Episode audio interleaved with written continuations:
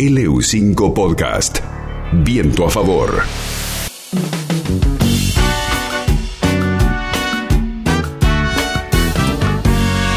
sin deber y sin temer, tan solo por ser mujer valiente y poco frágil. En las últimas semanas se estuvo debatiendo bastante en relación a la serie Dragon Ball Super y se dijeron un montón de cosas. Todo surgió a raíz de un fragmento de un capítulo en donde se muestra una situación de abuso en la que la víctima manifiesta su rechazo en reiteradas oportunidades y uno de los personajes insiste cometiendo finalmente el abuso sexual en presencia de otros personajes que no intervienen y que no hacen nada en esa situación. Como decía, sobre esto se dijeron un montón de cosas, como por ejemplo que el Ministerio de las Mujeres había censurado a Dragon Ball o que el gobierno de la provincia de Buenos Aires había censurado a Cartoon Network. Y esto que se dijo no hizo más que generar confusión sobre lo que realmente ocurrió que desde mi punto de vista está lejos de la censura, pero además generar confusión sobre el mecanismo y el funcionamiento de los organismos del Estado. Para empezar, hay que saber que cualquier contenido audiovisual que al espectador le parezca que contiene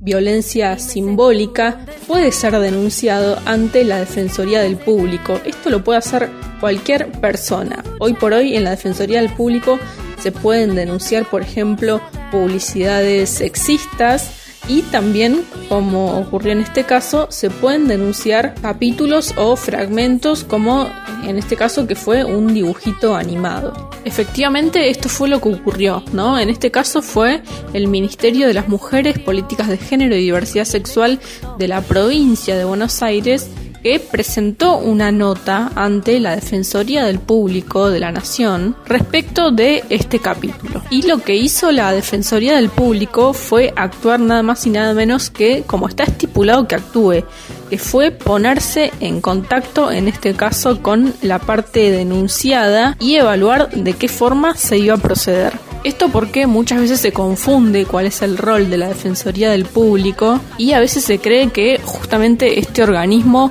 aplica multas o aplica sanciones cuando no, o sea, la Defensoría del Público no puede multar, no puede aplicar ningún tipo de sanción, no puede sacar del aire nada. Lo que hace la Defensoría del Público es recepcionar estas denuncias, evaluar si son pertinentes y tratar de llegar a un acuerdo con la parte denunciada. Es decir, que la Defensoría no tiene como objetivo castigar a la parte denunciada, sino todo lo contrario. El objetivo es que se reflexione sobre la acción que se está denunciando y esto fue lo que ocurrió puntualmente con Dragon Ball, por eso decía al inicio que no tiene absolutamente nada que ver con censura. La Defensoría del Público no ordenó dar de baja el capítulo y mucho menos lo hizo el Ministerio de las Mujeres de la provincia de Buenos Aires que lo único que hizo fue presentar una nota ante la Defensoría, pero el Ministerio no ordenó quitar la serie del aire. Así es que entonces a través de un comunicado para aclarar lo que había ocurrido, el Ministerio de las Mujeres de la provincia de Buenos Aires dijo, entre otras cosas, que la Defensoría del Público recibió esta y otras denuncias a partir de las cuales estableció un diálogo con todos los actores, procurando generar espacios de intercambio, reflexión y propuestas de reparación simbólica de los derechos afectados. En este marco, la Dirección de Análisis, Investigación y Monitoreo de este organismo analizó el capítulo objetado y el análisis identificó que contiene una escena de abuso y sometimiento por parte de un varón adulto hacia una adolescente que resulta sumamente inconveniente en relación con la problemática del abuso sexual en la niñez y adolescencia, ya que naturaliza el abuso al volverlo parte del intercambio entre los personajes. Por su parte, desde la Defensoría del Público, consideraron que el capítulo vulnera los derechos de niñas, niños y adolescentes y entra en conflicto con la normativa sobre la erradicación de la violencia por razones de género. Tanto desde Cartoon Network como desde Warner Media se mostraron receptivos en relación a los señalamientos de las audiencias y manifestaron gran preocupación por la emisión del capítulo. reconocieron el error en la secuencia de programación ocurrido dentro de los procesos habituales que realiza la señal para evaluar la pertinencia y calidad de los contenidos a emitir. Al mismo tiempo, informaron sobre las medidas tomadas a partir de este hecho, entre las cuales señalaron la decisión de sacar la tira completa del aire.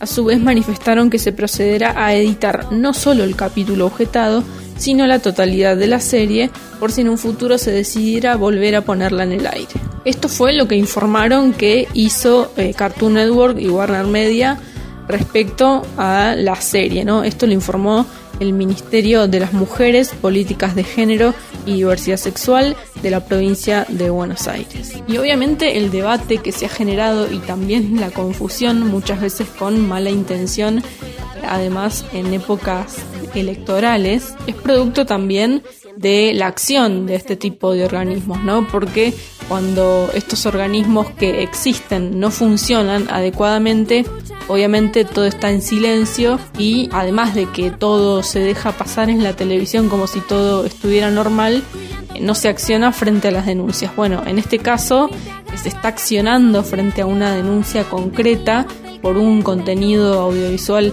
concreto que expresa violencia simbólica eh, al accionar el organismo que tiene que accionar, bueno, se, se lo ataca, pero además eh, se miente con el objetivo de generar confusión sobre eh, el mecanismo de funcionamiento de este organismo que, como decía antes, la Defensoría del Público no tiene la potestad ni siquiera de sacar del aire nada, tampoco tiene la potestad de multar a nadie, sino que solamente interviene como un organismo para mediar justamente y para poder llegar a acuerdos y sobre todo reflexionar sobre lo que se está transmitiendo a través de la pantalla. A modo de síntesis entonces, lo que está claro es que Dragon Ball no fue censurado, sino que fue Cartoon Network la que voluntariamente decidió retirar este capítulo y toda la serie en general de la pantalla para revisar el contenido. Y por otra parte, y por el contrario, sí tenemos a una empresa que fue multada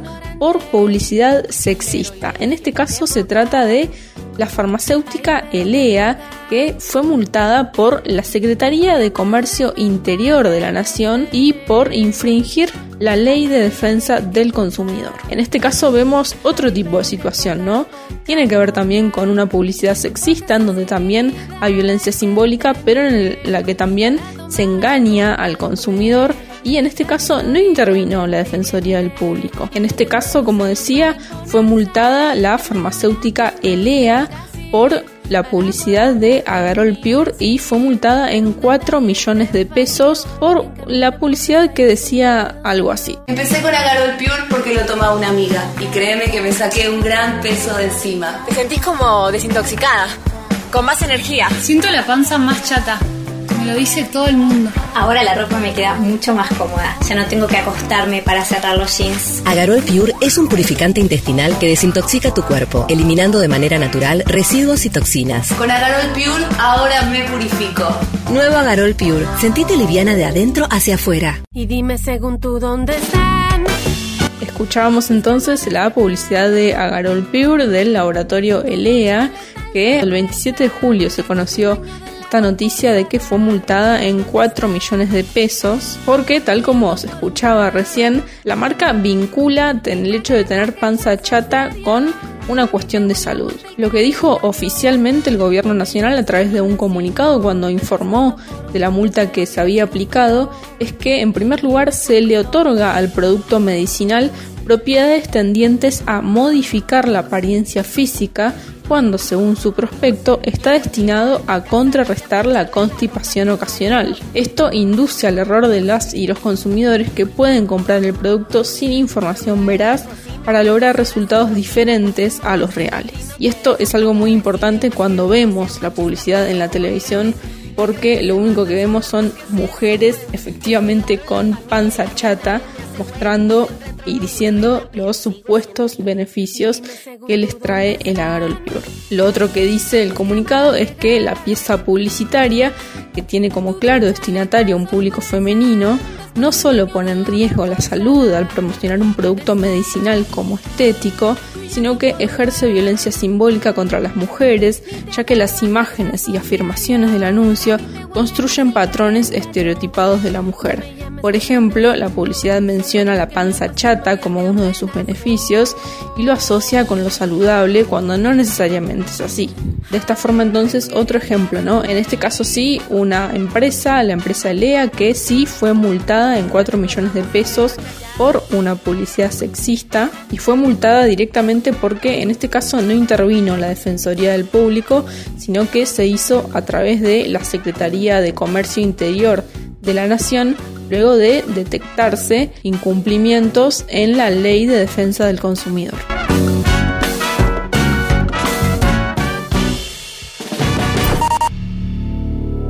LU5 Podcast.